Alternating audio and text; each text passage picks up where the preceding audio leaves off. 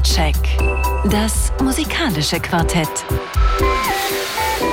Von Radio 1 und Tagesspiegel. Live aus dem Studio 1 im Bikini Berlin. Ja, hallo, schön, dass Sie dabei sind, dass Sie jetzt äh, live eingeschaltet haben oder vielleicht die Podcast-Variante dieser Sendung hören, in der es kein Wort über die bevorstehende Fußball-Weltmeisterschaft äh, der Herren geben wird. Vielmehr aber Worte über das neue Album von Neil Young with Crazy Horse, Tokyo Hotel, Malva und auch Richard Dawson heute mit, einer, mit einem stellaren Cast, würde ich sagen. Tolle Besetzung.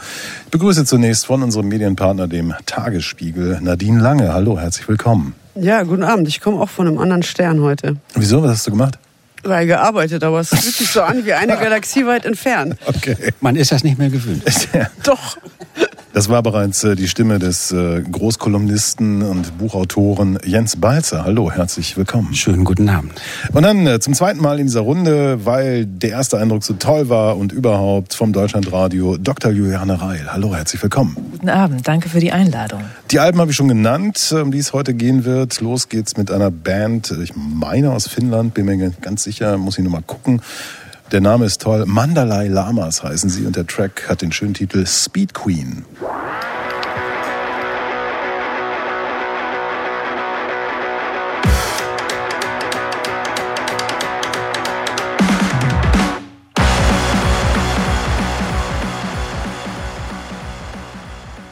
Mandalay Lamas mit Speed Queen aus ihrer neuen Platte 3 heißt sie. Heute erschienen Soundcheck auf Radio 1 vom RBB. Vier Menschen sprechen über vier Platten.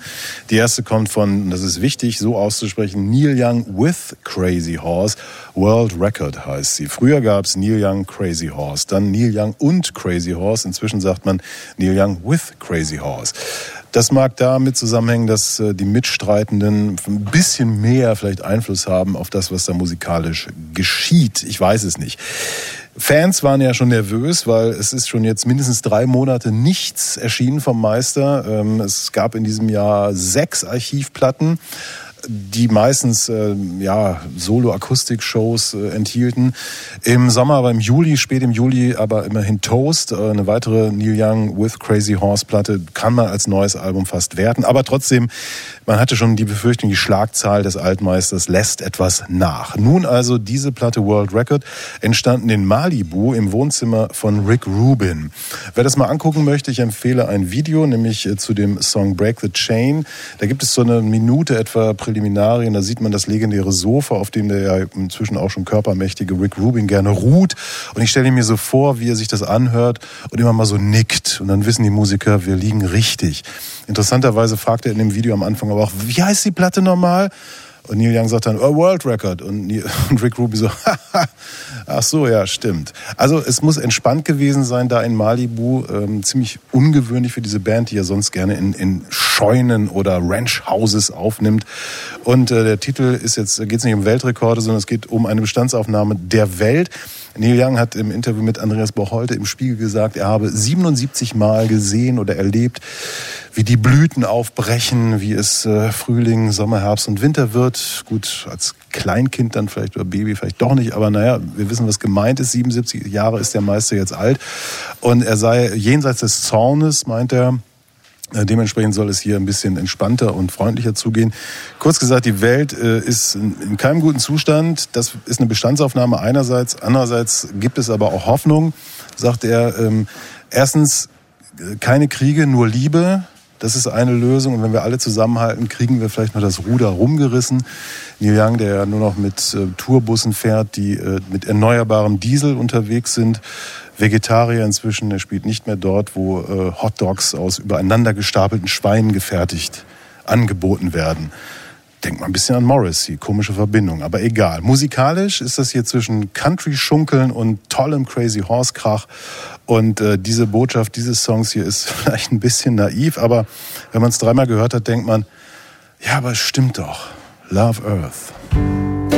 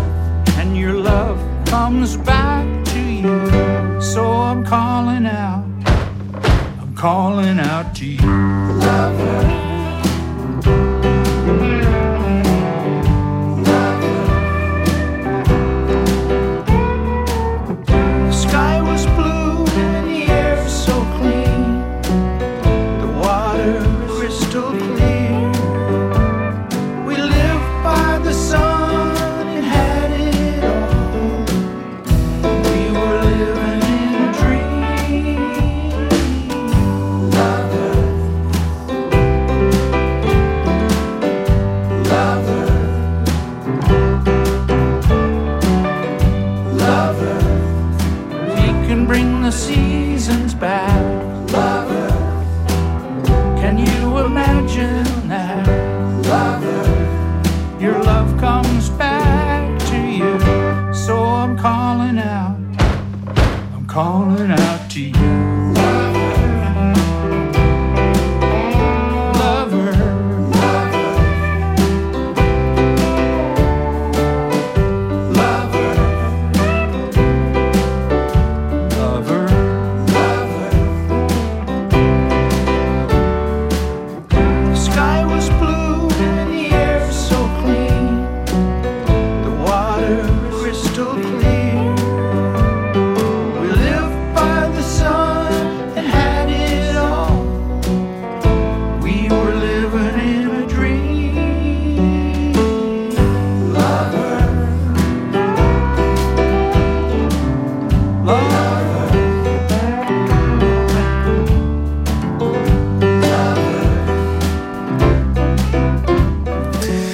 Ganz einfach. Wenn wir die Erde lieben, liebt sie uns auch zurück. Neil Young, Soundcheck Award Träger hier auf seinem 42. Studioalbum. Ich glaube, es ist das 15. mit Crazy Horse. Und mit diesem Track beginnt auch das neue Album World Record. Ja, und wenn wir die Erde lieben, liebt sie uns nicht nur zurück, sondern bringt uns auch die Jahreszeiten zurück. Ne? Wie wir gerade spüren. Heute, ne, Wintereinbruch, das haben wir nur in Neil Young und seiner neuen Platte zu verdanken. Die, die Russenpeitsche haben Die wir Russenpeitsche. Ja. Ja, das ist doch wunderbar. Also das ist ja auch das karmische Prinzip, ne? What goes around comes around. Also vielleicht könnten wir uns ja mal alle ein bisschen mehr anstrengen und die, die Erde mehr lieben. Also es, es klingt natürlich, wir witzeln jetzt so ein bisschen rum, es klingt natürlich alles naiv und so ein bisschen banal, aber ganz ehrlich, ähm, da ist schon was dran. Also wir, wir lieben die Erde nicht genug, wir machen sie, wir zerstören sie. Und ähm, wenn man ihn sieht, wie er da im Video zu dem äh, Lied irgendwie barfuß über die Erde läuft und äh, sich dann äh, irgendwie die Füße an der Erde, Erde erfreuen und sie lieben, das ist wirklich auch ganz herzzerreißend. Und äh, ich weiß nicht, dann schunkelt es so vor sich hin. Ich finde, mir, mir gefällt es gut. Und vielleicht sollten das auch mal die, ähm, die, die Kids von, äh, von äh, der letzten Generation hören und sich ein bisschen entspannen. Ja, dann müssen sie nicht mehr so viele Kunstwerke mit ähm, Brei bewerfen. Oder nachhaltigen Kleber benutzen, ich weiß es nicht. Ja, ja, ich meine, das ist irgendwie, wenn Neil Young ähm, politisch wird, wird es ja oft auch hölzern oder, oder holzschnittartig. Ne? Ja. Also es ist sehr naiv teilweise. Ähm, ich fand ja so das letzte wirklich große Album, schon zehn Jahre jetzt her, ist Psychedelic, Psychedelic Pill, Pill, dieses ja. monströse Werk, wo er nochmal alles abgerissen hat mit der damals noch Urbesetzung von Crazy Horse. Soundcheck Award. Ähm, ja, genau, Dafür? genau dafür. Und ähm, wie gesagt, ich hatte schon Cringe, als ich das gehört habe. Ich dachte so, come on. Aber wenn man, wie er das dann vorgemacht hat, sich jenseits der Wut begibt, dann ist da schon was dran. Also das ist, klingt ja alles irgendwie doof, aber es ist so einfach eigentlich und ja, netter Song, klar. Ja, es ist ein netter Song, aber ich mag auch die Souveränität und die Unaufgeregtheit ganz einfach, mit der er das präsentiert, zumal es glaubwürdig ist. Der Mann macht das ja nicht erst seit gestern und ist Richtig. Klimaaktivist seit ein paar Jahrzehnten. Also er springt nicht auf ein Modethema drauf. äh, sondern steht tatsächlich äh, für etwas und äh, das äh, kann ich absolut anerkennen, ähm, auch wenn es eine leicht naive Anmutung hat, der Althippie im Holzfällerhemd, Mhm. Neil Young, aber irgendwie mag man ihn dafür umso mehr, dass er solche Statements bringt und sich eben mal aus dem Fenster hängt. Althippie ist schön, also Ja, wobei geschätzte Kollege, wenn ich es kurz sagen darf, äh, Helmut Heimann hat ja vor Jahren mal mit ihm gesprochen, hat ihm das so ein bisschen vorgeworfen, so, ja, was habt ihr Hippies denn irgendwie so geschafft und überhaupt. Und da ist Neil Young richtig laut geworden. Also, hey, Motherfucker, we won. Ohne uns würde die Welt schon längst komplett kaputt sein und überhaupt. Und äh, das bekennende, ja, auch das Cover ne, mit, mit seinem Vater, der da vorne, der mir unfassbar ähnlich sieht, äh, das habe ich da auch gelesen, Scott Young, das, ich habe mich gefragt, was soll das? Und dann habe ich im Interview gelesen, ja, das ist Nostalgie. so, ich stehe dazu. Nee, was, Ja, ich, und- was, was, was ich eben, Entschuldigung, was ich eben sagen wollte, er muss ja auch, er war ja schon Klimaaktivist und ökologisch bewegt, als das bei den Hippies noch nicht selbstverständlich war. Also die, also das so in den, also in den späten 60ern, die Hippie-Bewegung hat sich ja erstmal für Umweltfragen eigentlich gar nicht interessiert. Das kam dann ja tatsächlich erst so mit der mit der Greenpeace-Gründung und dann äh, mit Joni Mitchell und diesen Konzerten irgendwie. Also da, er, er war schon auch unter den Hippies Avantgardist. Insofern kann man ihm das schon auch anrechnen. Ich habe es eben gesagt, Rick Rubin hat produziert und wer die letzten beiden Red Hot Chili Peppers Alben im Ohr hat, konnte im Vorhinein vielleicht denken, oha, weil die sind echt verdammt langweilig. Und ähm, Das liegt aber nicht an Rick Rubin. Nee? Nee. Außerdem, das erste ist okay. Das zweite kann man Ja. locker weglassen. Das erste ist okay. Und Nein. außerdem haben die das hier liegt beide. nicht an Rick Rubin? Nein, also beide sind schlecht, aber es liegt nicht an Rick Rubin. Warum nicht? Rick Rubin ist einfach der Meister und ich glaube, das ist auch das, was ich äh, so liebe an diesem Neil Young Album, dass er beteiligt war. Weil du hast am Anfang gesagt, äh, er nickt, sagt, okay, könnt ihr so machen, Jungs. Natürlich kein begnadeter Musiker, kein begnadeter Techniker, aber anscheinend die Gabe, eine Atmosphäre zu schaffen, in der sich Musiker öffnen können und Intimität herzustellen. Und das hat auch, na, auf einer menschlichen Ebene ist das natürlich toll, aber es hat auch auf einer musikalischen Ebene äh, Nachwirkungen, dass man bei den Songs das Gefühl hat, ähm, es geht wirklich darum, das Wesentliche vorzustellen. Und Ja, da ist nichts mehr, also kein Schnörkel mehr und die Songs stehen im Vordergrund. Und ich habe das Gefühl, die sind bei mir im Wohnzimmer. Und du kannst das wirklich hören? Ich finde das Ja, ich finde, dass es da so einen Ausdruck und eine Energie Okay. gibt bei Rick Rubin äh, Produktion und auch jetzt auf dieser Platte, die ähm, mir das Gefühl gibt, genau, ich bin mit im Raum drin. Ich fand es ja bei den ersten Rezensionen, die ich jetzt gelesen habe, also gerade bei den, bei den englischsprachigen, amerikanischen interessant, was für wildeste Interpretationen da drin zu lesen waren, wie sich jetzt irgendwie die Mitarbeit von Rick Rubin auf diesem Album äußert. Also einer machte dann irgendwie wahnsinnig viel Overdubs, der andere hatte dann irgendwie, man, man hört ja gar keine Overdubs dank Rick Rubin. Also Rick Rubin ist sowohl dafür verantwortlich in den, in den Rezensionen, dass ganz viele Overdubs, gar keine Overdubs. Er hat die Stimme von Neil Young nach vorne rausgestellt, er hat sie in der, in der nächsten Deutung irgendwie nach hinten reingeholt. Also es waren sich eigentlich alle darüber einig, irgendwie, dass Rick Rubin da einen ganz wesentlichen Einfluss hatte, aber alle haben was vollständig anderes gehört und da, darauf zurückgeführt, was Rick Rubin krank gemacht hat. Deswegen war die Frage ernst gemeint. Also das Ja. ist, ich glaube, er, er, er hat die Gabe oder das, der, der, der, der Mythos Rick Rubin ist doch irgendwie, dass alle irgendwas hören, was irgendwie mit Rick Rubin zu tun, hat, aber keiner weiß genau, was es ist. Angeblich alles live eingespielt, One-Takes zum Teil. Wobei dann jemand darauf hinwies, dass die Harmoniegesänge so toll sind wie noch nie bei Crazy Horse zuvor. Ja, das ist, äh, ja, das ist äh, Metaphysik bei Neil Young. Wir hören äh, The World is in Trouble Now.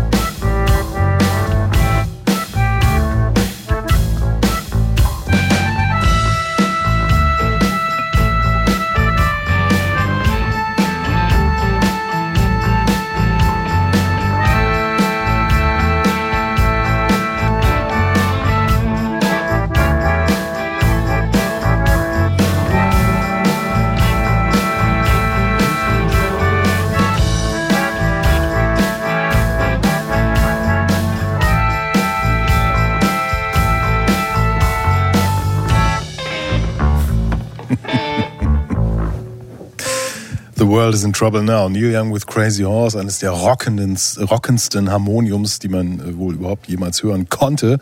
Ähm, bei diesem Stück hier aus der Platte World Record, produziert von Rick Rubin, der eben dann auch für so eine gewisse, wenn man so will, Authentizität steht. Also man hört in so, wenn die Stücke äh, zu Ende sind oder anfangen oder in ruhigen Momenten, die Verstärker summen und brummen, also all das, was man natürlich auf normalen Produktionen nicht haben möchte. Aber hier ist klar, hier glühen die Röhren in den Verstärkern, hier ist es analog. Und äh, was wir da gehört haben, das ist äh, so, das kann nur diese Band so spielen. Also ist, wie man immer sagt, die äh, beste schlechte Band der Welt oder umgekehrt. Und ähm, Crazy Horse eben als Garagen-Rock-Meister aus, äh, auf dieser Platte, die ich tatsächlich beim wiederholten Hören immer mehr ins Herz schloss. Am Anfang dachte ich eben, hm, na ja, aber das sind so, so Sachen, das ist einfach, da ist der, da malt der Altmeister sein, sein Bild, finde ich toll. Das auf dem Bild ist ja so eine, für mich, das klingt äh, wie die Vertonung von so einer schnaubenden Dampflok, die sich so den Berg hochquält. Also so, so klingt das doch. Also äh, Das- das- wahnsinnig das Stück jetzt eben, meinst du? Ja, das, Ja, ja. das ist irre. Und also so ein, so ein richtiger Dampfrock. Blues und ähm, also ich, mich- mir geht es genauso. Ich habe die auch immer mehr ins Herz geschlossen und äh, man hat auch so schöne Wiederhörenseffekte. Also dieses 15-minütige Stück Chevrolet, Ja. das ist ganz toll. Da denkt man natürlich sofort an ähm, hier Psychedelic Little Pill oder auch äh, Curtis the, Kill, the Das Killer. sind die langen Tracks, die es Ja. immer wieder gibt. Ne? Aber like a Hurricane und so weiter. Grandios. Ja. Also, aber, Das ist übrigens ein ganz wichtiges Stück, finde ich, weil da haben wir nicht dieses In Your Face eins zu eins, dieses sehr schlicht getextete, was mir manchmal so ein bisschen auf die Nerven geht, sondern da reflektiert er eben tatsächlich darüber so, also er singt am Anfang, äh, ja, Chevrolet, dieses Auto spricht oder singt zu mir geradezu. Ja, also er, Er ist ja ein großer Autofan, Natürlich, ja. ein total, total Autoirrer, der Ja. die irrsinnige Idee hatte, ein eigenes Elektroauto zu erfinden. Da hätte man man sagen müssen, Mr. Mr. Young ist da. Es kostet eine Firma wie VW zwei Milliarden Auto, um ein neues Golfmodell zu entwickeln. Sie wollen doch nicht jetzt hier ein Elektroauto erfinden. Hat ihm aber keiner gesagt. Genauso wie sein komischer äh, Pono äh, Media Player. Gibt's- gibt's den eigentlich noch? Äh, wahrscheinlich im Technikmuseum wirst du noch ein Exemplar finden. Äh, genauso wie er, wie ich im Interview gelesen habe, das Radio als Medium der Zukunft Richtig. sieht, weil das so gut klingt, wegen der analogen Übertragungsstätten. Und da muss man auch sagen, Neil Young, in Amerika gibt es so gut wie gar keine analogen Übertragungsstrecken mehr. Die sind nämlich alle stillgelegt. Ist alles digital heutzutage, aber egal. Und dieses Chevrolet-Ding finde ich, finde ich toll, weil er da so ähm, reflektiert. Ja, verdammt, ich liebe diese Autos. Das ist Wahnsinn. Und sie singen, sie sprechen zu mir. Aber in das, was ich toll fand, also ich fahre raus und plötzlich ist der Highway nur noch für mich da. Erstens stimmt das alles gar nicht mehr und zweitens bin ich Teil des Problems mit so einer Schleuder. Und das ist ein Song, also der nicht nur, weil er 15 Minuten und groß ist, äh, wo ich dann denke so, ja, das sind so Songs, die es dann speziell machen, wenn er eben mal über dieses, ja, habt die Erde lieb, dann wird alles gut und wenn wir keine Kriege mehr haben, ist auch alles gut. Großartiger Moment, finde ich. Aber er fährt ja nur mit nachwachsendem Diesel, ne? Inzwischen schon, ja. Immerhin. Und er muss auch furchtbar leiden. Ja? Ja, stelle ich mir vor, wenn man Autoliebhaber ist und äh, jetzt den Ersatz da finden muss. Er hat ja einen eigenen Autofriedhof. Ne? Ach. Hat ja, oder auf der Ranch, die ja, glaube ich, ja inzwischen, äh, entweder sie abgebrannt oder hat sie verkauft oder so, die Auf Broken Arrow. Ja. Mhm. Da hat er wirklich so einen, so einen eigenen äh, Autofriedhof eingerichtet, wo die Autos in, in Würde verrosten durften. Also mehrere Dutzend. Ja. Wo er sich dann gelegentlich nochmal reinsetzt, um an gute alte Zeiten zu denken. Er mahnt ja übrigens auch, dass man das eigentlich auf Vinyl ähm, hören äh, soll. Ne? Also es ist auch so schön, wie er sich windet. Er macht so ein Statement auf seiner Website so von wegen, ja, hier, neues Album und so und ihr müsst das jetzt hören. Eigentlich hätte ich aber lieber das, aber das dauert so lange, bis das Vinyl rauskommt. Und ah, ja. Der kostet auch vor allem 42 Euro. Ne? ja, genau. Das ist wieder dreiseitig, die vierte Seite ist geätscht. Ich habe sie mir noch nicht bestellt, weil ich denke so, boah, das ist echt eine Menge Kohle.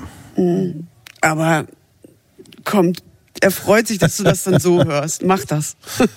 Ja, Neil Young with Crazy Horse.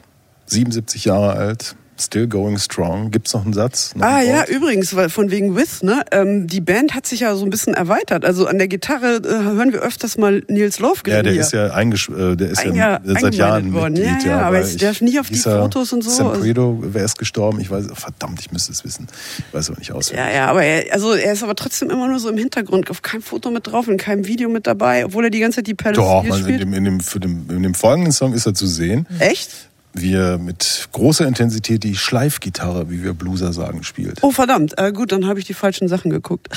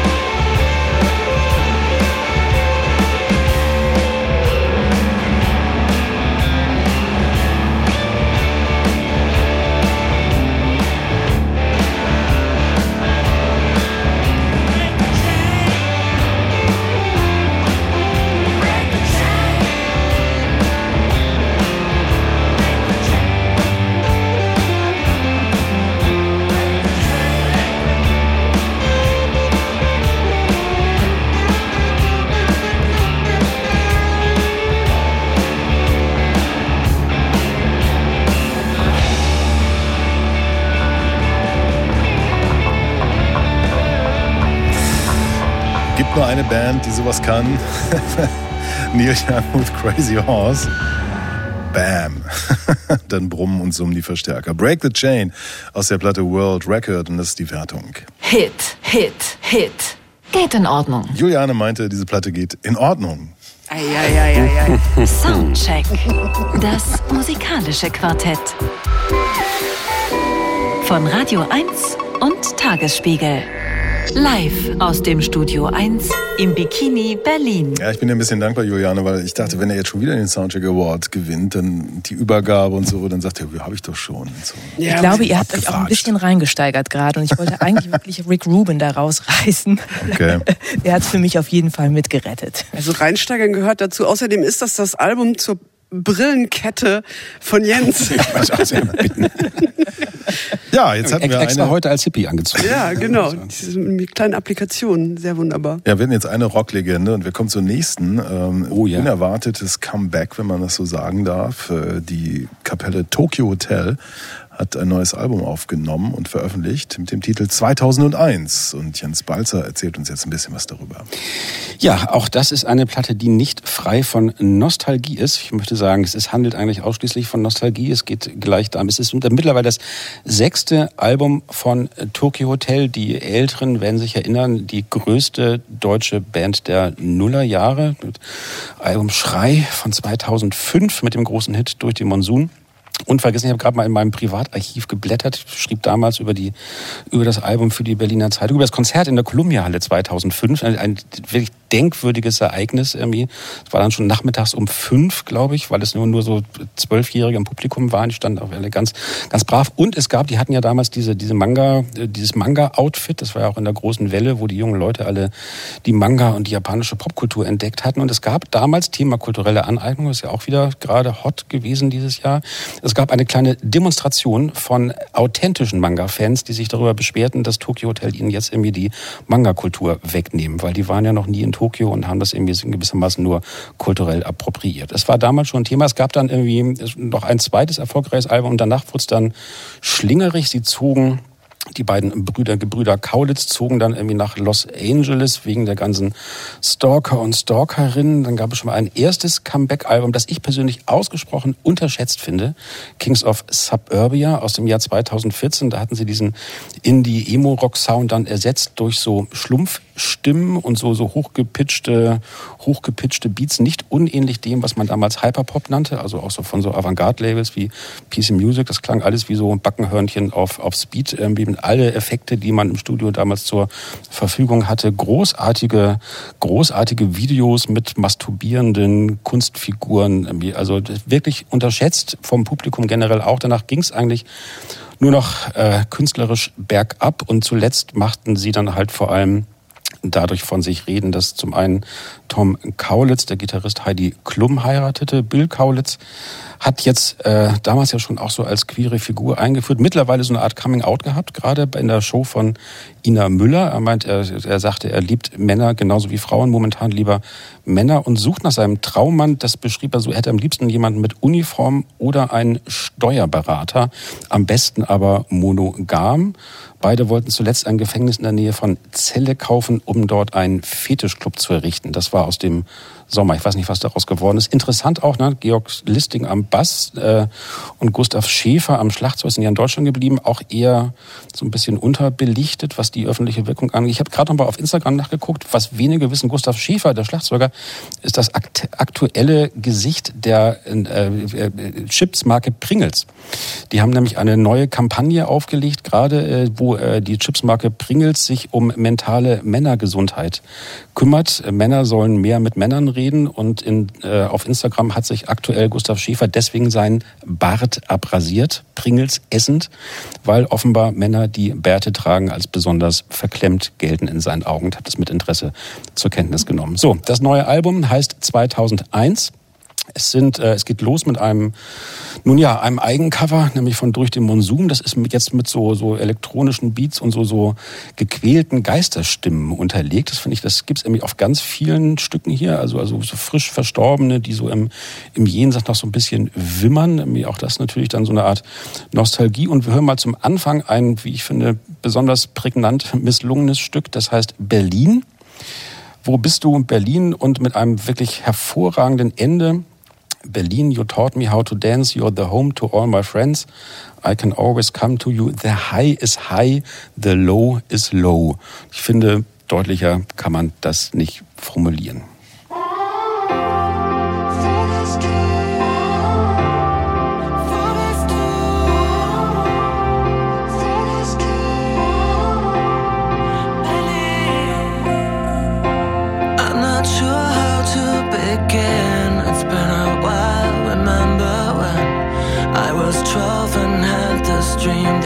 Um,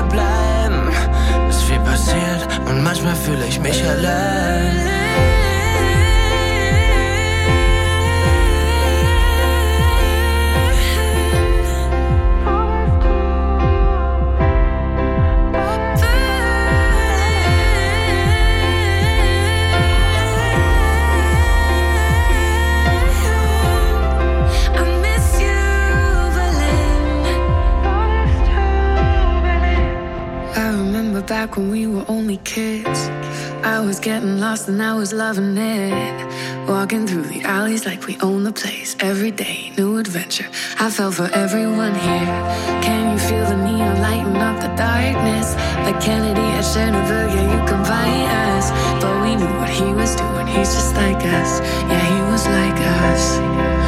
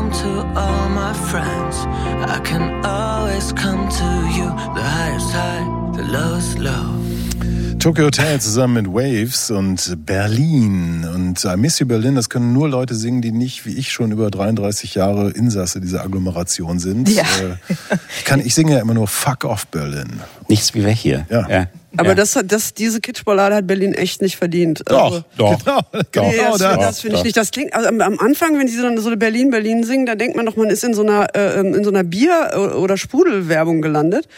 Ähm, und, und dann dann wird dann die biegt es ja so derbe in den Kitsch ab. Also das ist echt ein bisschen ein bisschen traurig. Das haben sie auch extra weit hinten versteckt das Lied auf Ja. der Platte. Also wie gesagt, ich glaube, da ist die nächste Produktion einer Vorabendserie für das ZDF schon in Planung. Aber Berlin, wo bist du? Wo soll denn Berlin sein? Ja, sag also, ja, ja. ja, also Den Breitengrad und den Längengrad können wir ihnen glaube ich Richtig. zuschicken.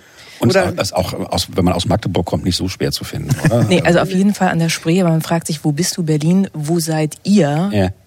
Tokyo Hotel. Also wo bist du, Gustav, an den Drums und wo bist du, Georg, äh, am Bass und äh, meinetwegen auch, wo ist Tom? Also ich höre keine Gitarre, ich höre irgendwie unheimlich viel Synthesizer-Suppe und auch die Stimme von äh, Bill Kaulitz wird ja eigentlich ertränkt von den Effekten. So dass ich das Gefühl habe, dass der Sound immer unpersönlicher wird von Tokyo Hotel über die Jahre. Ich war kein Fan, als das Ding 2005 rauskam, aber immerhin, sie hatten Trademark-Sound aus Schnappi und mhm. äh, Silbermond oder waren meinetwegen die Gothic Hansons, äh, so dass man aber äh, die Typen erkennen konnte. Das kann ich jetzt auf diesem Album, was für mich vollkommen gesichtslos ist, nicht. Ja, das ist halt so, wirkt wie so eine, so eine Playlist, ne, von allem mal so ein bisschen was reingeschnipst. Zwischendurch versuchen sie mal so irgendwie Harry Styles zu sein, dann wieder so komischer Emo, äh, Punk, äh, Rock oder sowas.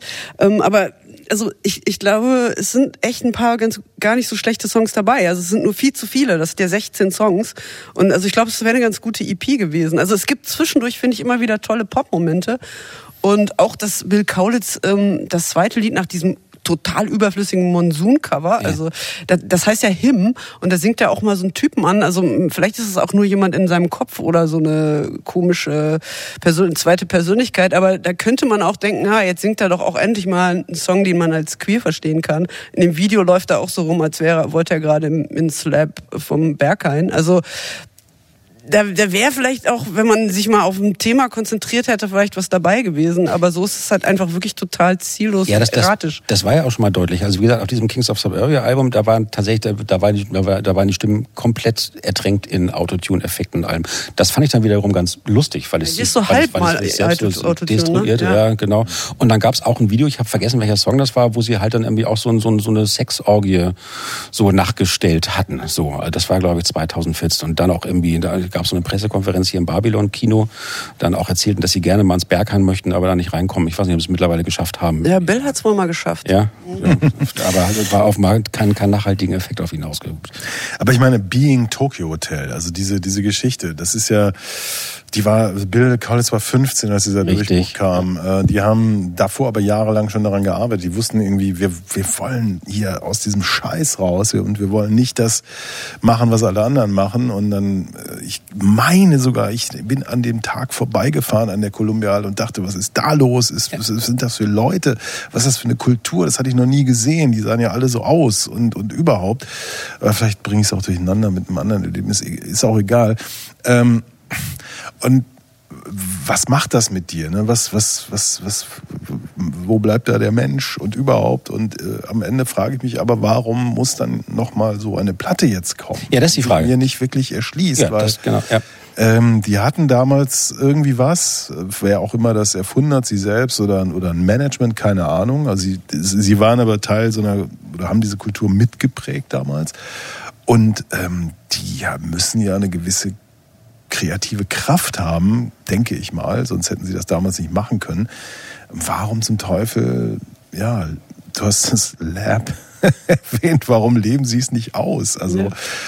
Warum ist das alles so klemmig? Nee, in, der, in einer bestimmten Art und Weise leben sie es ja aus. Ich meine, die haben halt, die beiden haben jetzt so sich auf dieses Celebrity-Dasein eingelassen. Irgendwie treten die auch ständig in irgendwelchen Fernsehshows mit und ohne Heidi Klum auf. Und das ist halt irgendwie jetzt nur noch so das, das angeschlossene Ding, um mal so musikalisch im Gespräch zu bleiben. Die Frage ist eher, ob das jetzt wirklich nötig gewesen wäre, damit sie im Gespräch bleiben. Naja, ja? sie müssen das machen, um im Gespräch zu bleiben, um immer wieder ein neues Produkt zu haben und um irgendwie äh, äh, Geld damit reinzuspielen. Obwohl ich glaube schon bei Kings of Suburbia, das war das erste Album, was irgendwie nicht auf Platz 1 in Oh ja. Eingestiegen ist. Ne? Und die Konzerte auch nur so halb ausverkauft waren. Ich glaube, das war hier noch irgendwie, haben, haben die nicht im Heimathafen Neukölln gespielt? Irgendwie? Also, Ah, gut, aber Geld, ich meine, seitdem das Russlandgeschäft weggefallen ist, Richtig. ist da auch nicht, also das, da haben sie ja noch wirklich jahrelang getourt. Da gibt es auch eine interessante äh, Filmdokumentation, wo Kaulitz sehr damit hadert, mit der Homophobie, die ihm da begegnet. Also jetzt nicht ihm persönlich, aber er merkt natürlich diese komische äh, Atmosphäre dort und ähm, also Geld verdienen, ich meine, verdienen die Geld mit so einem Album, was Naja, es ist ein Werbeträger dafür, zu Böhmermann eingeladen zu werden und zu kochen, meinetwegen. Okay, das bringt vielleicht nicht das große Geld, aber irgendwie auch den Podcast zu haben oder in irgendeine Show eingeladen zu werden.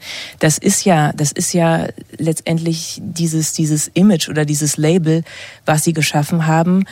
Ähm, das, das ermöglicht ihnen ja bestimmte Dinge zu tun. Und ob das jetzt ein eigenes Modelabel ist, was übrigens erstaunlich authentisch ist vom, äh, vom Titel, was mir viel besser gefallen hat als dieser Berlin-Song. Das Modelabel von Bill Kaulitz ist nämlich Magdeburg, Los Angeles. Ja, Sehr schön.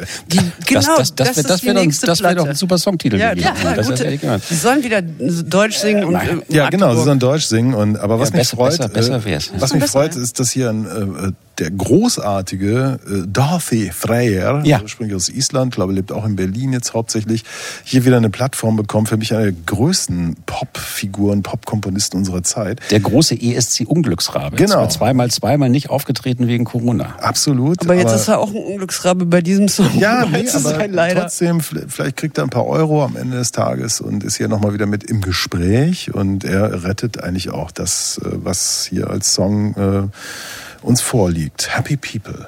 Happy people make me sad. If happy people look like that, dancing to the song I hate, your smile looks fake, makes me wanna stay in bed.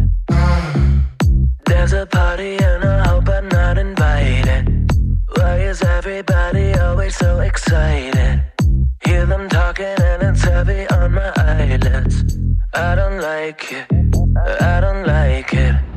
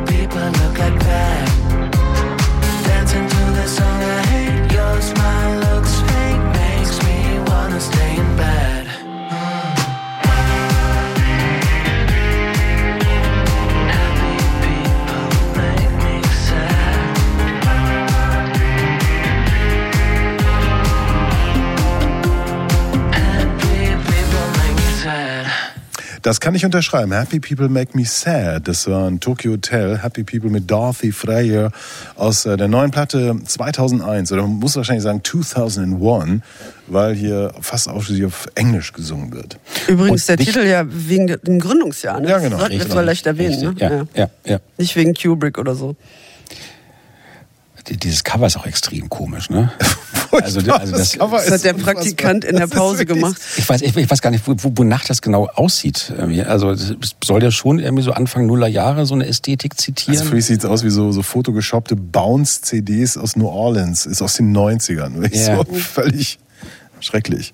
Ich dachte an Guns N' Roses so ein bisschen. Echt? Ja. Oh nein. Da fehlen die Spandexhosen. Ach so.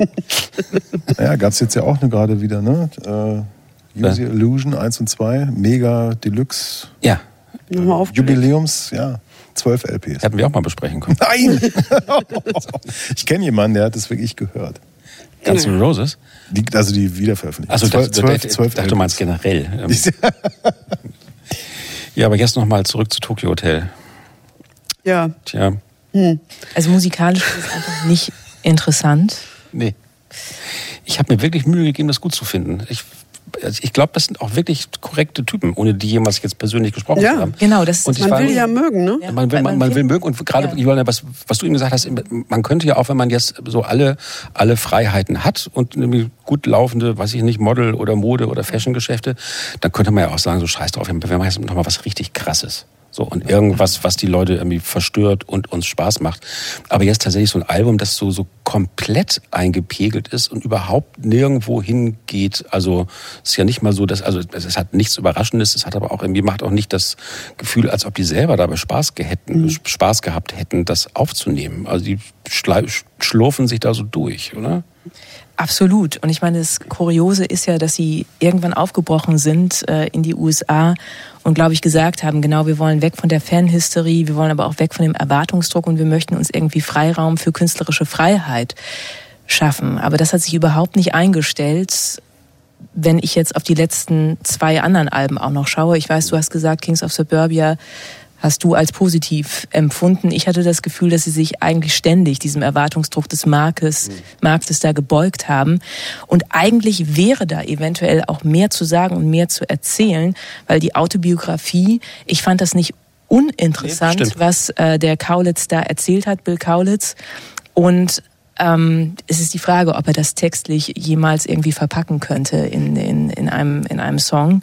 Ich weiß es nicht, aber letztendlich, wenn Sie auch sagen, ich möchte reflektieren äh, und den Bogen schlagen nach 2001 und bringen auch nochmal ein verdammtes Cover hier von Durch den Monsun, dass man dann auch reflektiert, nicht nur musikalisch, sondern eben inhaltlich in den Texten, was uns, was ist uns in den letzten zehn äh, Jahren passiert. Da kommt einfach unheimlich wenig rum. Ich weiß nicht, ob da mehr drin gewesen wäre, ob die das können.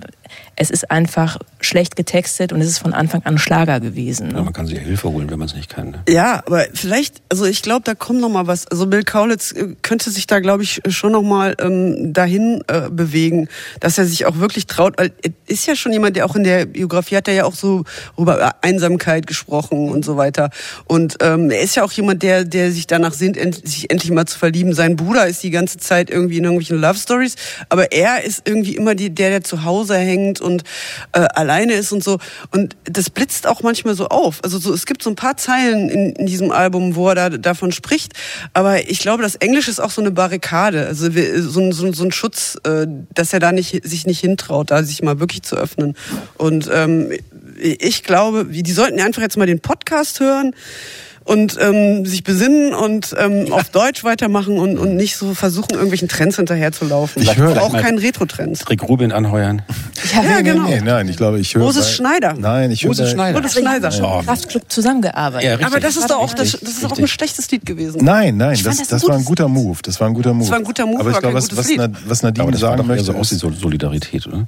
Nadine möchte die alte Idee des Soundcheck-Producer-Teams wieder Ja. empfohlen. Das Nee, Moses Schneider soll das machen. Nein, nein, ich glaube, du und ich, wir könnten das. Wir könnten die rausreißen. Okay. Wir würden beide auf dem Sofa liegen und sagen, Bill, ruf uns an. Wenn du es nicht fühlst, Bill, dann sing es auch nicht. Ich, ich redigiere Weißt du? die Texte. Okay. Ich würde einfach die Texte schreiben.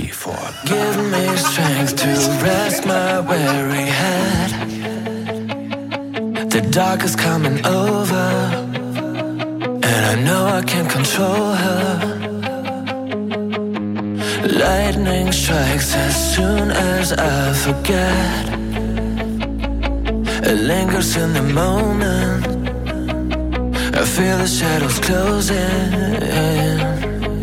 I start spiraling down when my head gets loud. Is it all a dream or reality? Let the sirens out, but I fear the sound. Cause oh, oh, oh, here comes the night. Would you lie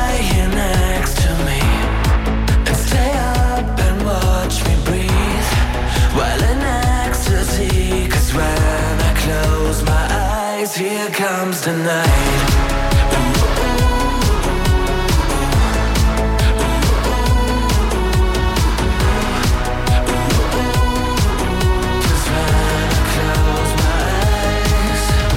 Crossing lines like there's no boundaries. I see you, but you're hazy, like phases of a daydream. I start spiraling down when my head gets loud. Is it all a dream or reality? Let the sirens out, but I fear the sound. Cause oh, oh, oh, here comes the night. Would you lie next to me? And stay up and watch me breathe While in ecstasy Cause when I close my eyes Here comes the night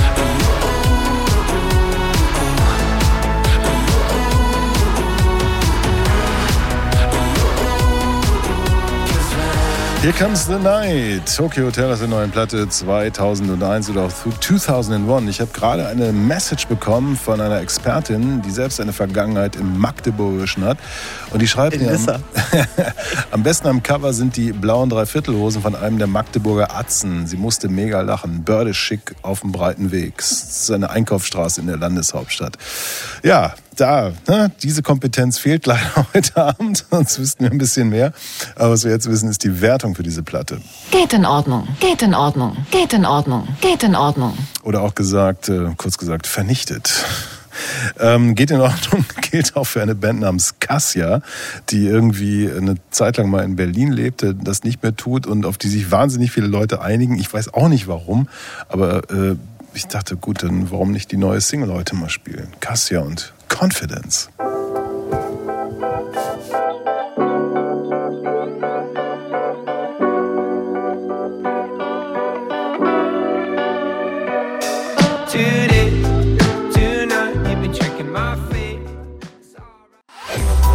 Soundcheck.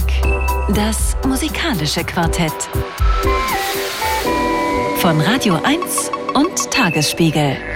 Live aus dem Studio 1 im Bikini Berlin. Ja, da sind wir wieder. Nadine Lange, Juliane Reil, Jens Balzer, Andreas Müller, Stefan Lindner an den Reglern. Zwei Platten stehen noch aus, nämlich die von Richard Dawson und Malva. Aber los geht's mit The Golden Drags. Sundown Lake heißt das Stück.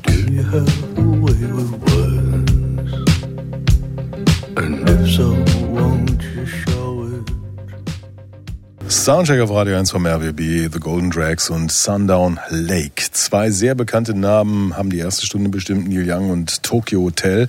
Jetzt gehen wir in den Underground und es geht um das äh, Debüt von einer Künstlerin namens Malva. Äh, Die Platte trägt den, wie ich finde, sehr schönen Titel Das Grell in meinem Kopf. Bitteschön, Nadine Lange. Ja, wunderbarer Titel. Malva heißt mit vollem Namen Malva Magdalena Scherer. Sie ist äh, 2002 in München geboren und äh, äh, ich weiß nicht geboren. Auf jeden Fall ist sie aus München 2002 geboren und ähm, ihre Mutter ist Gesangslehrerin. Sie selbst spielt ähm, Gitarre, Ukulele, singt, schreibt Gedichte und ähm, 2018 trug es sich zu, dass sie zu einem Konzert von Jasper Munk ging, auch ein Münchner Musikant oder in München bekannt geworden, so Bluesrock, man erinnert sich vielleicht. Und dort traf sie Quirin Ebnet, ähm, auch ein Musikant. Und äh, die beiden haben sich gleich irgendwie gut verstanden und haben gesagt, wir müssen mal eine Platte oder wir müssen mal Musik zusammen machen. Und so geschah es dann auch. Also ich meine, die waren da 16 beide, ne? Und ähm, die haben jetzt ihr Debütalbum rausgebracht, äh, das Grell in meinem Kopf, das bei dem wunderbaren Independent Label Trikont erscheint, auch aus München. Und ähm, in Bayern sind sie schon, ähm, von wegen Underground, die sind schon in Bayern fast weltberühmt, würde ich sagen. Also beim BR liegt man ihnen schon so ein bisschen zu Füßen, habe ich den Eindruck. Die SZ und auch ein Augsburger Gazette schrieben schon ähm, lobende Töne über die beiden und ähm, das kann man durchaus verstehen. Also die machen so ähm, Songwriter, Pop, m, folkige Musik, die manchmal auch so ins Chanson-eske geht. Es gibt auf dem Album auch ein äh, sehr hübsches äh, Nirvana-Cover von Polly. Ähm, ein Charleston äh, ist auch dabei. Äh, es wird auf Deutsch und auf Englisch gesungen, zwischendurch mal ein Gedicht eingestreut. Ähm, das ist alles sehr hübsch und melancholisch und ähm, wir hören auch gleich mal einen Song, der ähm, die Stimmung auf der Platte sehr gut beschreibt. Hier ist der kandierte Kummer.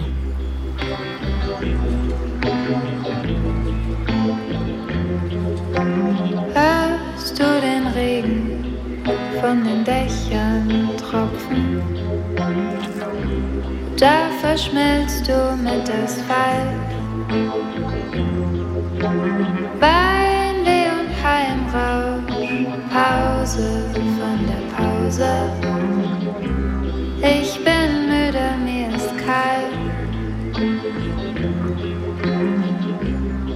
Wenn ich könnte, würde ich aus meinem Kopf verschwinden. An Tagen wie diesen grauen Minuten. Wenn die Nacht beginnt sich einzubetten in mein Gemütszustand.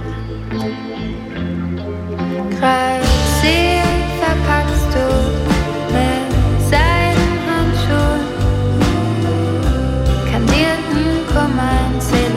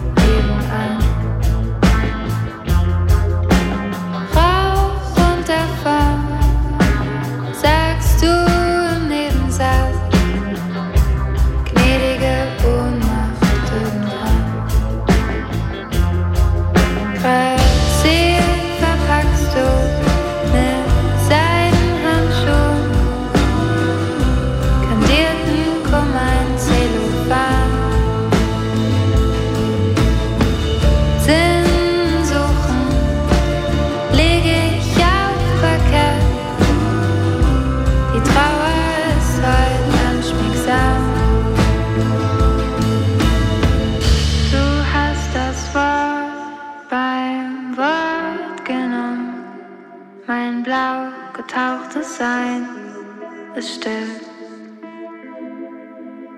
Den Neigungswinkel haben wir erklommen. Schöne Tage im April. Grazier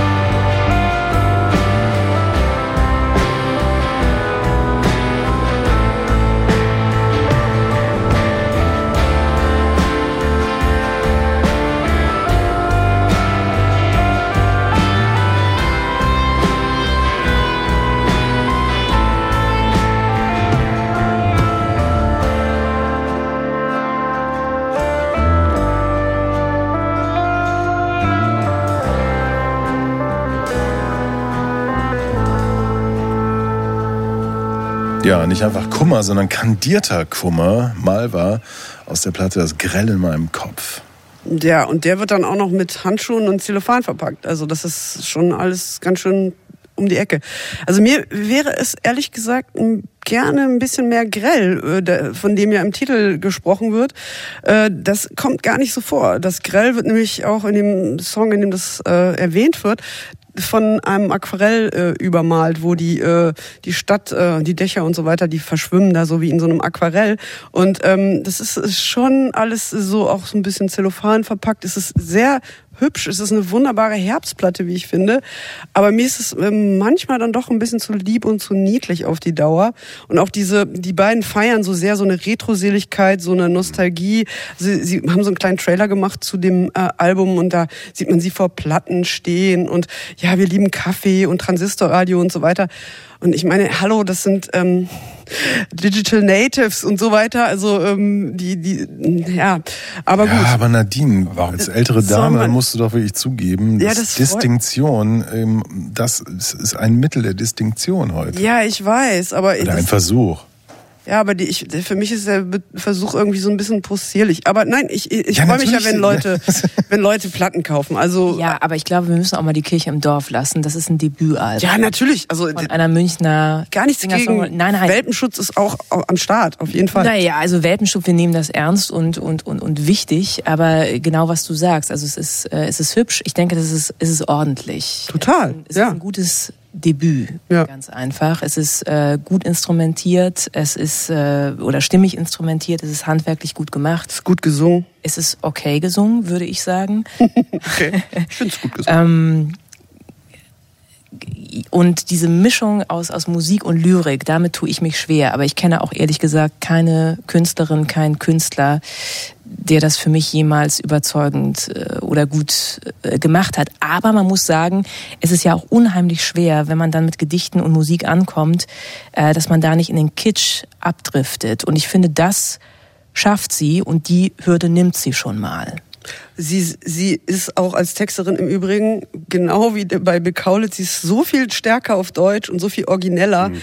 wenn sie dann Englisch singt und dann ist dann auch plötzlich mal von a Bottle Wine die Rede oder so, dann, dann, dann denkt man so, ach nein, sing's doch auf Deutsch. Und da, da ist sie, also sie, sie hat wirklich äh, interessant, wir, wir trinken unsere Schnapsidee. Ja. ein fantastisches Bild.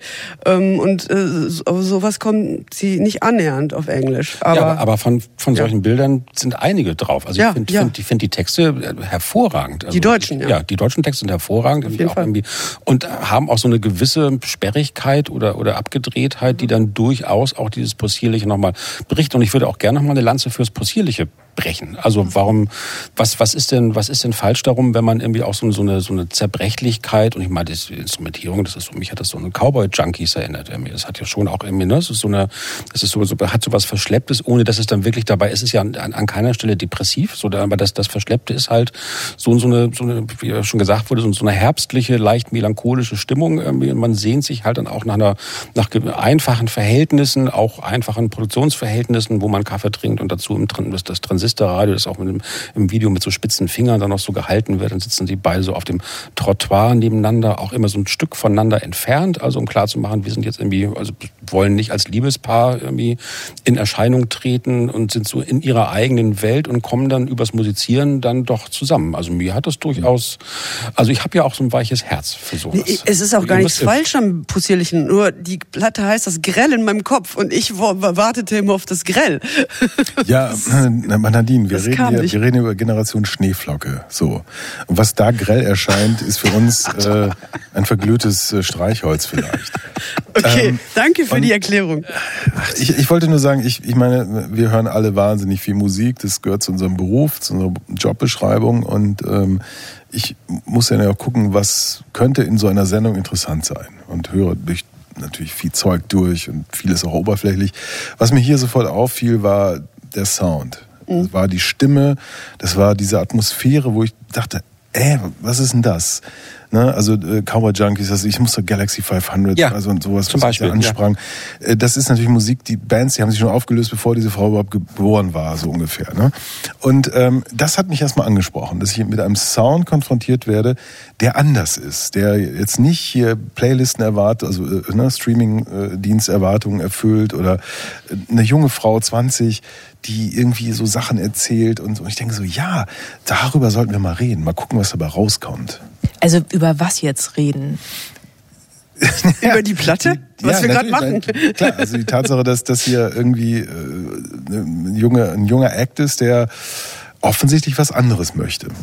So, der nicht so augenscheinlich, augenscheinlich gefallen will, sondern mal was dagegen hält. Und das für uns mag das plakativ und, und äh, zu einfach erscheinen, äh, Vinylschallplatten äh, zu feiern und, und Transistorradios, obwohl da sind sie ja bei Neil Young. Ja, Das, ist so, ähm, das fand ich erstmal äh, ganz interessant. Ja. Ich weiß doch gar nicht, ob das eine Frage ist von, von gefallen wollen oder nicht, weil ich glaube, das gefällt. Also ich kann mir schon vorstellen, dass es auch vielen Leuten gefällt. Weil es, es ist eher so, dass es eine, eine, eine Stimmung oder sagen wir auch so, so eine sentimentale Disposition anspricht, die, soweit ich sehe, im, im deutschen Pop so aus der Generation eigentlich selten angesprochen wird. Also wenn man, also man hat ja schon so dieses, ja, so, so, ganz schlimme Bands dann wie so An Mai Kantereit, wo das dann aber auch dann gleich irgendwie so ein, so ein, so ein Bausparvertragspop wird. Also so eine, so eine große Einverstandenheit. An Mai Kantereit haben wir Jetzt sehr nicht Lockdown- wieder auf an, mal Kantereit Doch, doch, rumhacken. doch, doch, doch, aber- spielen aber- noch mal einen Song jetzt. aber das, nein, aber das ist doch, das ist äh, als als Vergleich ist es doch irgendwie eine, eine gewisse unbehau melancholische Unbehaustheit in der Welt, die jetzt aber nicht irgendwie dann gleich wieder eingedickt wird mit einem Sound, irgendwie der Formatradio kompatibel ist, oder? So. Wir folgen Nadine Langes Vorschlag.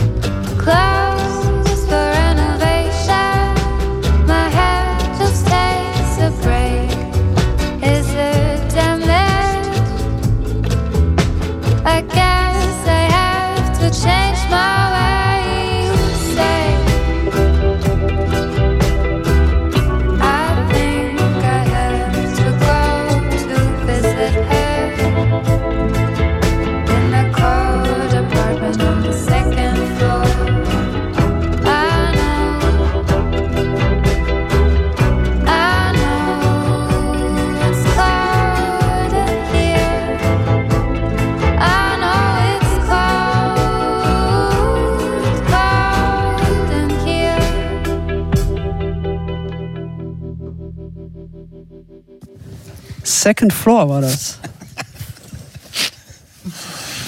Second Floor von Malva.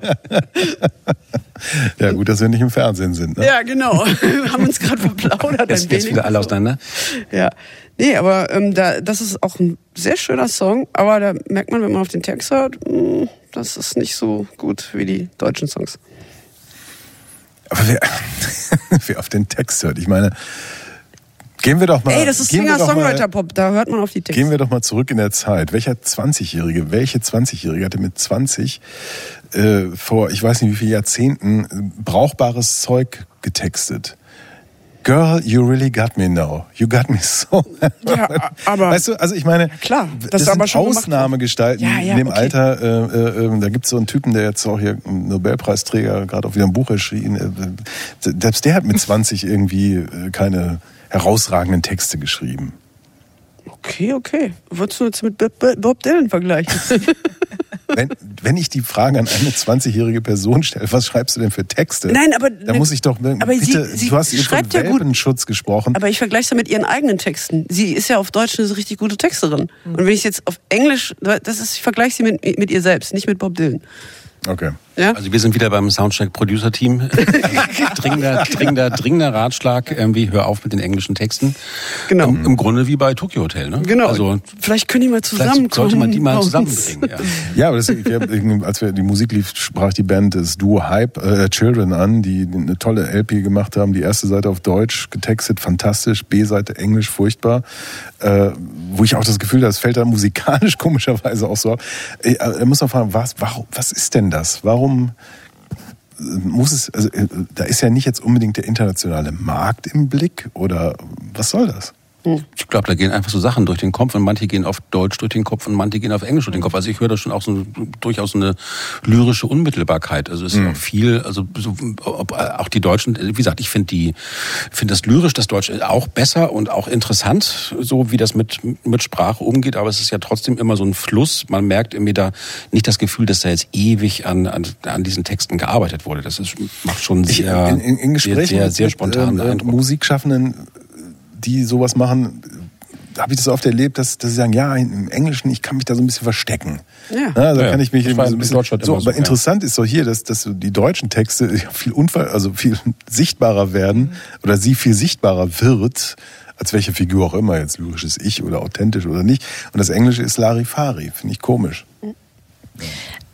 Aber um auf das Musikalische zurückzukommen, was ich gut finde an dem Album ist, dass es unheimlich vielfältig ist. Also die Songs, ähm, wie die auf, aufgebaut sind und dass sie mit so einer Lo-Fi-Version à la Feist da irgendwie einsteigt in dieses Album und dann später äh, Polly von Nirvana covert im Bossa Nova Style ist eine ganz schöne, ein ganz schöner Gedanke, dass so in dieser Gleichgül- Gleichgültigkeit und Beiläufigkeit diesen äh, Song, der ja auch eine, ja, das ist natürlich eigentlich der Hammer, Polly zu, zu covern und das äh, sich äh, zu trauen. Ich finde es auch nicht ganz gelungen tatsächlich, aber da war ich schon auch an der Stelle irritiert, dass, dass sie sich Polly aussucht, ein Song, in dem es eben um Folter, um Vergewaltigung geht und aus der Sicht eines Gewalttäters letztendlich relativ triviale Gedanken darüber kommen, könnte sie jetzt Hunger haben, sollte ich sie losmachen und das ähm, singt sie in einer ähnlichen Haltung, also von der Haltung her wie Kurt Cobain, ne? in dieser Beiläufigkeit und so als äh, ob das das Normalste von der Welt wäre. Mir fehlt da so ein bisschen der Ausdruck, ganz einfach. Ich finde, dass sie es nicht so schön singt, aber ich finde das schon bemerkenswert und kann das eben auch anerkennen. Sollen wir sagen, ein, ein starkes oder ein gutes Debüt? Ja, ist auf jeden Fall ein starkes Debüt. Also und äh, ich finde, äh, ich freue mich, dass du das in die Sendung genommen hast. Auf jeden Fall. Danke, ich Das hast du, das hast du, das hast du, Das sehr, hast du, das, hast du das sehr gut gemacht. Das hätten wir sonst überhört. Ja. Vielen Dank. Ja, genau wie Tokyo Hotel. Ich muss jetzt etwas weinen.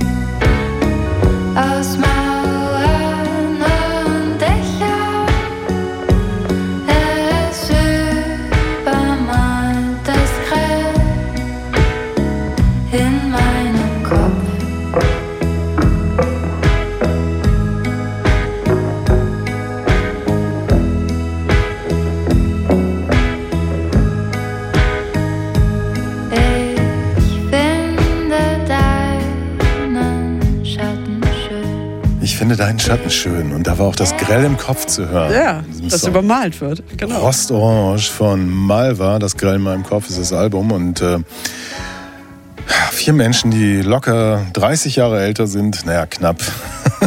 Einige noch viel, viel älter als Malva, kommen zu diesem Ergebnis. Geht in Ordnung, geht in Ordnung, geht in Ordnung, geht in Ordnung. Ja, anders als äh, das vernichtende Firma geht in Ordnung, ist es hier vielleicht Ein- ein- ein- ein- ein wohlwollendes. Ein wohlwollendes. Le leicht verzückt auch. Soundcheck. Das musikalische Quartett.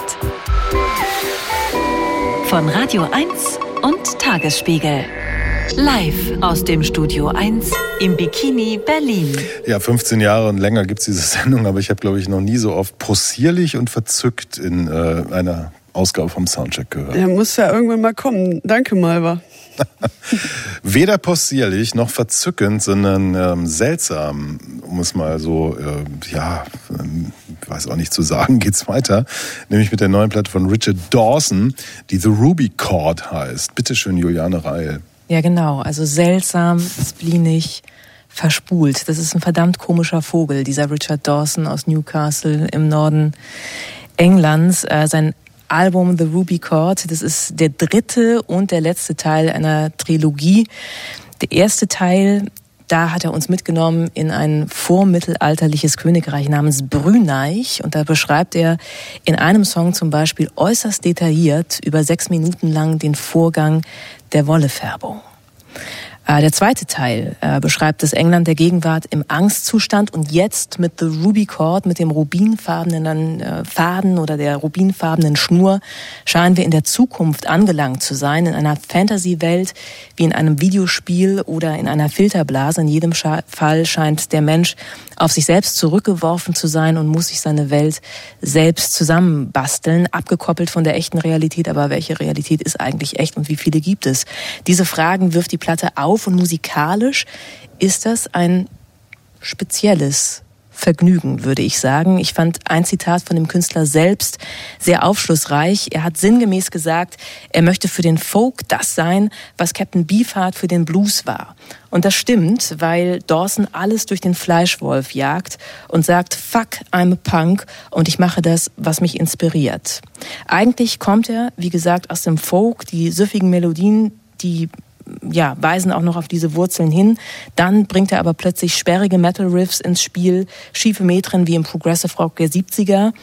Die Musik ja, da kommen wirklich ganz unterschiedliche Stilelemente zusammen und vermengen sich zu einem ungewöhnlichen, stimmigen Biest, äh, was Vehikel wird für diese Geschichten, die Dawson erzählt. Manchmal mit der natürlichen Stimme, manchmal im lieblichen Falsett zum Niederknien.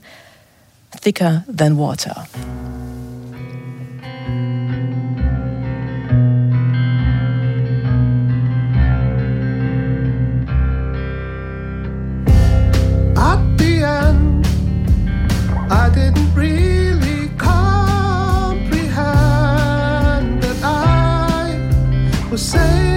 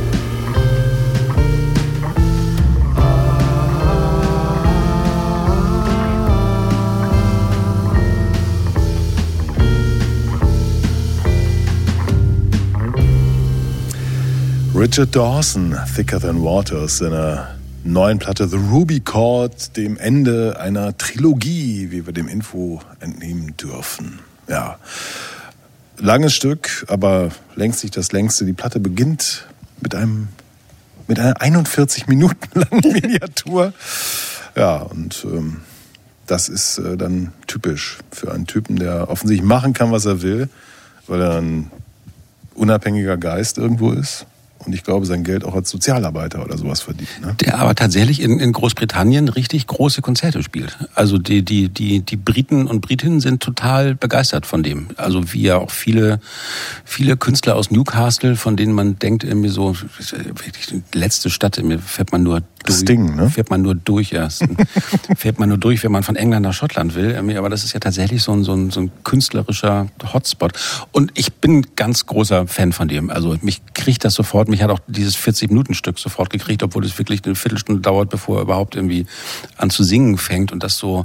Und dann, es, es bricht ständig wieder in irgendwelche Gefilde, von denen man jetzt doch wieder nicht erwartet hat, dass er sich dahin aufmacht irgendwie. Und er singt so dermaßen herzzerreißend schief und trifft aber trotzdem jeden Ton auf eine ganz erstaunliche Weise. Also ich kann irgendwie mit, mit den, mit den sonderbarsten Mitteln, also jedenfalls mich irgendwie ganz, ganz tief irgendwo berühren, dass ich mir das irgendwie alles von vorne bis hinten anhöre. Interessant, weil also gerade der Gesang ist das, was mich am wenigsten berührt ähm, auf der Platte. Und ich we- weiß auch immer gar nicht, wor- worum es da so genau geht. So, so Naturbeobachtung, aber dieses Stück The Hermit, das wir jetzt schon mehrmals äh, m- äh, be- benannt haben, das ist, ist wirklich sehr erstaunlich. Und das ist so eine, ich glaube, das ist auch so ein bisschen so ein Selbstporträt. Hermit heißt ja Einsiedler. Und auf dem Cover von der Platte sieht man so ein so eine Gestalt gezeichnet, die so einen riesigen Sack auf dem Rücken hat mit ganz vielem Krempel drin. Und das ist äh, irgendwie so ein bisschen er, glaube ich, mit allen seinen Musi mit allen seinen I Ideen und Musik Musikinstrumenten. Das ist alles dabei. Also es, äh, von der Harfe äh, äh, bis zur Gitarre natürlich und so weiter. F Querflöte hat mir, glaube ich, noch gefehlt, aber sonst ist alles dabei. Es ist ein riesiges Füllhorn, was er da ausschüttet, ähm, aber auch ähm, total präzise einsetzt. Also es ist, ist nicht so, dass er damit nur so auftrumpft oder so. Das, hat, das macht schon alles sehr viel Sinn. Und äh, vor allen Dingen immer, ist, was du gerade schon angesprochen hast, Jens, es, es, es passiert immer wieder was Neues. Gerade immer so in der im letzten Drittel Ja. macht er immer noch mal so eine Türe auf und dann kommt noch mal so ein Chor. Wie eben, als dann plötzlich nochmal so total zu leuchten begann. Genau. Und dann lässt er immer noch mal die Sonne rein und das ist schon sehr besonders. Äh, Du hast gerade präzise gesagt. Und das Mhm. finde ich halt gerade, nein, das ist natürlich nicht bei dieser Musik. Es geht eben nicht um. Nee, der, der Einsatz der Ach so. Instrumente ist präzise. Ah, okay, also er, er weiß genau, was er möchte, Ja, was er genau. will, genau. Er hat seine eigene Welt da, aber genau, es ist, gut, dann habe ich dich missverstanden, Äh. aber es ist eben, genau, nicht diese Präzision, es ist, äh, Es ufert total aus. es Ja. ist keine Virtuosität oder so, sondern er, man fragt sich ja am, am Anfang, in diesem 40-minütigen Hermit, wenn er da anfängt zu singen, kann der Typ eigentlich singen? So Oder halb. Kann er es nicht? Also er kann eine ganze Menge, sonst kann man so ein Album nicht produzieren, nicht, äh, ich glaube, er hat viele Instrumente selbst eingespielt. Okay, das kann auch jemand, der nicht unbedingt Prince ist. Dafür braucht man nur ein bisschen längere Zeit, äh, glaube ich, ganz einfach. Aber natürlich kann der eine ganze Menge, aber ich glaube, der sagt wirklich, ist mir egal. Ich habe keinen Bock darauf. Ich mache das so, wie ich möchte und nicht, wie man äh, glauben könnte, dass es richtig klingt. Und Aber ist, das ist, ist, halt ist, ist das nicht bei, bei, bei wirklich allen großen Pop- und Rocksängern und Sängerinnen immer so gewesen, dass man sich fragte, können die singen oder nicht? Das ist doch eigentlich ein, ein, ein, ein Qualitätsmerkmal. Freddie Mercury konnte schon singen. Naja, aber die Musik war scheiße. Ich meine, wir haben hier, ein, wir haben hier so, ein, so ein primitives Genie. Ne? Also du hast ja eben Captain Beefheart angesprochen. Und der Typ hat diese Vision gehabt, äh, das erste Album ist, fängt irgendwo im Mittelalter an, dann sind wir mit dem zweiten so in der Gegenwart, äh, 2019 aufgenommen, zwei- äh, mit 2020 heißt das Album. Und jetzt ist die Dystopie, ne? Jetzt ist, also es geht ja, er, er besingt, er singt, er singt ja auch mal, was, was in irgendeinem Stück singt er ein Eichhörnchen an oder so. Also die Menschen sind, sind verschwunden so langsam und, und überhaupt. Und ähm, das ist jemand, der irgendwie das wahnsinnige Glück hat, dass da so ein Label ist, was sagt, ey, den, den, äh, das müssen wir machen. Das ist einfach so gut und wir haben verdienen an anderer Stelle so viel Geld mit irgendwelchen Acts, dass wir das auch machen. Äh, Jens hat gesagt, in England wahnsinnig erfolgreich. Hier, wenn er spielen würde, in, in den ganz kleinen Läden eher. Und ich finde es so irre, vor allem auch, weil dann in der Kritik immer ganz schnell Robert Wyatt so erwähnt wird, nicht? Also so, so der Robert Wyatt. Das hat mit Robert Wyatt gar nichts zu tun. Das ist eine völlig andere. Robert Wyatt ist, ist eben der, der, der akademische Musiker irgendwo. Und das hier ist ein primitives Genie so. Äh, ich ich glaube, im zweiten Abend gibt's einen Song, da gibt's ein Video zu, da sieht man ihn so in, in gelben Gummistiefeln durch, durch Newcastle rennen die ganze Zeit. Ich glaube, sieben Minuten lang und denkst so, was, what, what the fuck? Und, aber es hat dann alles Sinn. Das ist alles so, ne? Und, und ähm, das bei aller Problematik, wir haben diesen Elefanten noch nicht aus dem Raum geschoben. Er ist BDS-Sympathisant irgendwo, hat dann auch mal nicht gespielt in Berlin. Äh, Wie Robert Wyatt übrigens auch. Robert Wyatt übrigens auch und wie Kay Tempest und überhaupt, aber vielleicht hat er auch irgendwas unterschrieben. Gut, aber trotzdem. Ich finde aber, wenn ich da- danach was kurz zu sagen darf, ich finde diesen Robert White-Vergleich nicht so abwegig wie du, weil es, es weist, also vielleicht ist das auch ein Grund dafür, dass in Großbritannien davon noch ein größerer Sinn dafür herrscht als vielleicht in Deutschland. Es weist schon in eine Tradition zurück, nämlich so dieses britischen Folk-Revivals der späten 60er und frühen 70er, wo sich dann Folk ja auch mit Psychedelia mischte, mit dem auf früheren Alben von ihm noch stärker, noch mit so mit so indischen Instrumentierungen irgendwie und Sufi-Gesängen irgendwie, also da auch so in, in die Welt aufzubrechen auf der Grundlage britischer Folkmusik und dann eben auch in der Canterbury-Szene, ne, also wozu dann ja auch so Soft Machine und, und Robert Wyatt im weitesten Sinne gehörten, dann auch mit so akademischen, dann eher so am, am, am Jazz und am Free Jazz orientierten Spielweisen sich versöhnten. Also Das war eine wahnsinnig kreative Zeit irgendwie. und ich viel von dem so aus diesem früh 70er Folk Psychedelia Umfeld höre ich daran durchaus noch mal widerhallen. Canterbury bin ich bei dir. Ich finde Robert Wyatt, das ist mir dann immer zu einfach. Es wird an der Stimme teilweise Ja, ja. festgemacht. Und äh, Soft Machine ist eine Band oder Wyatt ist, ist, ist, ist akademisch. Also sie sind die, die konnten wahnsinnig gut spielen, die haben äh, improvisatorische Fähigkeiten gehabt. Das hier ist ja sozusagen alles äh, hintereinander gesetzt. Ja, ja, das stimmt. So äh, trainiert, nicht? Also Beefheart wieder. Also die, dieses Ding, dass Beefheart und seine Magic Band irgendwie ein Haufen Irrer war, die da irgendwelchen Irrsinn gespielt haben, das ist völliger Quatsch. Es war, wurden dressiert von dem äh, mit der Peitsche schwingenden äh, Captain und äh, mussten diese Musik so spielen, wie er sich das irgendwie ausgedacht hat. Aber egal, es ist äh, äh, diese Spinnerte und überhaupt, das ist klar, findet sich hier wieder und wir reden zu viel und sollten vielleicht noch ein Stück hören. Ne? Wir haben jetzt, als erstes haben wir Thicker Than Water gehört und jetzt hören wir einen Ausschnitt auch nur aus The Fool, weil die Tracks sind echt lang.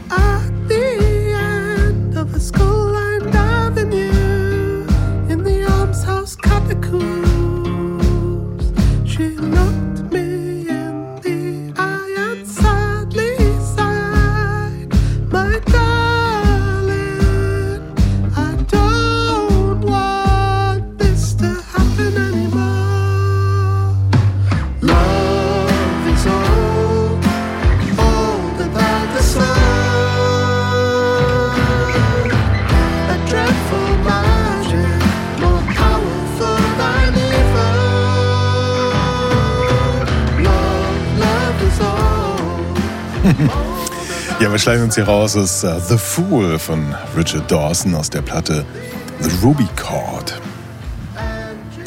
Also du hast primitives Genie gesagt und ich, ja, wenn man das jetzt gerade hört, ich hätte es anders gefasst eben als super, super talentierter Autodidakt, der wirklich eben einfach nicht Lust hat, in, ja, sich mit den Konventionen auseinanderzusetzen, in die Komponisten- oder Songwriting-Klasse zu gehen, sondern einfach wirklich das macht, was er gerade äh, will, was sich richtig anfühlt. Wahnsinn. Und wirklich mal inspirierend, weil man würde sich, finde ich, nach dem, was wir heute ähm, im, im zweiten Teil der ersten Stunde gehört haben, würde man sich ja mehr eigenwillige Köpfe wünschen. Also ich meine, der hat natürlich jetzt eine Chance bekommen. Es gibt sicherlich ganz viele talentierte Leute, die auch so Riesenprojekte haben und andere Jobs. Ähm, und dass die jetzt, dass dieser Typ jetzt eben einen, einen Plattenvertrag auch bei einem Label wie Domino hat und eine Plattform bekommt und auch in seiner Heimat England eben tatsächlich geliebt wird für das, was er macht. Aber ja, ich finde, es ist irgendwie total äh, großartig, dass jemand eben diese Plattform bekommt und es ist, äh, es ist ein tolles Album, es ist inspirierend und man, ich, ich würde mir mehr davon wünschen.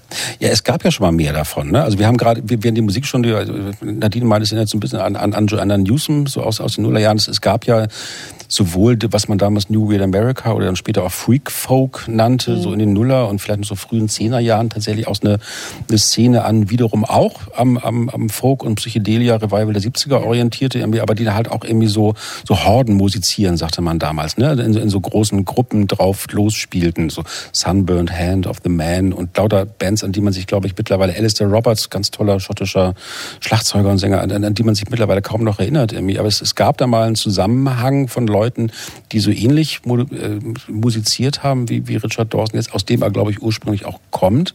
Aber diese Szene ist in den letzten, sagen wir mal, so, so fünf bis acht Jahren eigentlich vollständig verfallen, soweit ich das Jonah Newsom sehe. ist auch komplett verstummt ja leider Ja. zum Beispiel. Ja. Ja. Ich glaube, ähm, wohin die Weirdness ist vielleicht nicht mehr so sehr in dieser Folk-Szene zu finden, da müsste man dann vielleicht doch eher in, in jazznahe Gefilde gehen Mhm. oder, oder in den Jazz. Ich weiß nicht. Der Jazzbär schüttelt schon den Kopf. Ja, ja, ich schüttel den Kopf, weil, weil hm, dieses, was ihr da erwähnt, ist natürlich immer so, das geht dann eben, man, es soll sich dann eben doch verkaufen. Es soll, also, ne, das war ein vierfach LP damals, glaube ich. Ja. Äh, Da, da, da, da, da. Hier haben wir äh, eine Kultur, die ähm, ökonomisch erstmal unabhängig ist. Also den, den interessiert es nicht, ob der 10 oder 10.000 Platten verkauft oder so. Der macht sein Ding. Und ähm, die amerikanische Kultur, was solche Musik angeht, ist, ist eine ganz andere. Also amerikanische Psychedelia klingt völlig anders als die englische. Also das ist so, die Amis können spielen, die Engländer äh, können experimentieren. Also wenn du eine amerikanische Musikerin bist, dann musst du in der Lage sein, im Trucker, im Truckstop äh, die Country-Musik spielen zu können. Und da kommst du schlecht von weg, während die Engländer oft äh, freier sind, weil sie, weil sie diese ganze, diesen Ballast nicht haben. Sie müssen nicht irgendwie in, in, in irgendwelche rauen Burschen in irgendwelchen Country-Gegenden unterhalten und äh, na, das ist so das Problem, weshalb R.E.M. eine gute, aber keine geniale Band war. Wenn es eine englische Band gewesen wäre, R.E.M. eine grandiose Band gewesen. Also das führt, führt vielleicht jetzt zu weit. Ich erzähle euch das nach der Sendung, was ich damit meine. Aber ähm, wir haben hier, wir haben hier eine spezielle englische Qualität und das unterscheidet sich eben zu dem, was dieses Weird, äh, Weird Folk, Weird Weird America Zeug angeht. Da bin ich nicht ganz an der Ansicht. Ich, also, da kommen wir jetzt ein bisschen ab vom Thema, aber es gab natürlich auch alles, was, sagen wir in den Nullerjahren dann irgendwie bei, bei Michael Gira auf dem Young God Records Label erschien. Der hatte ja auch so, ein- so, ein, so ein Fable dafür, was man damals dann so Appalachen-Folk nannte. Es gibt ja schon auch viele Beziehungen zwischen der, der Brit, äh, zwischen dem britischen Folk und dann irgendwie dem, was sich gerade so in der, an, der, an der Ostküste entwickelt hat. Und da gab es in diesem New Weird America auch dann durchaus Leute, die nicht spielen konnten, sondern die sich darauf verließen, dass vielleicht jemand anders in der Band gerade spielen kann. Der konnte es aber auch nicht. Also dann gab man die Instrumente so hin und her. Aber so dieses, es waren aber tatsächlich oft auch dann eher Zusammenhänge von Musikern, aus denen was erstand. Und dieses, was wo du recht hast, so dieses, dieses Schrat und ihre Mietenhafte, das ist tatsächlich schon eine sehr britische Angelegenheit. Kleiner Ausschnitt noch aus Museum.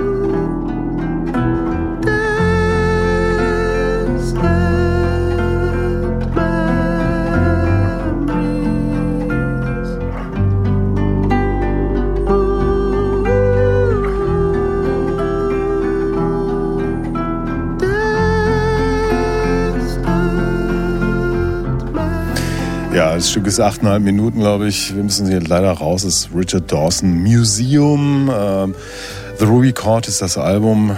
Und äh, ja, wer sich erstmal vielleicht nicht rantraut, den Tonträger zu holen, ist, man kann es ja auch erstmal streamen und sich dann verlieben in diese Platte, die diese Wertung hier bekommen hat. Hit, Hit, Hit. Geht in Ordnung. Nadine Lange gab das geht in Ordnung. Danke fürs Kommen, Nadine. Ja. Danke, Juliane Reil. Gern. Danke, Jens Balzer. Danke, Stefan. Ich habe Müller. zu danken. Mein Name ist Andreas Müller und äh, heute ist erschienen 40 Jahre Thriller von Michael Jackson. Aber aus Gründen habe ich das bislang gar nicht erwähnt. Es wird auch nicht gespielt, aber Oh. es gibt auch 30 Jahre lang Bodyguard, Ah. den Soundtrack. Oh wow, es gibt auch bald einen Film über Whitney Houston. Ja. Darauf freue ich mich schon. Und äh, hier ist sie. Und das ist an unsere Fans. I will always love you. Oh, wie schön. Doch alle verliebt am Ende. Frohe Weihnachten. Bis dann. Soundcheck. Das musikalische Quartett. Freitags ab 21 Uhr auf Radio 1.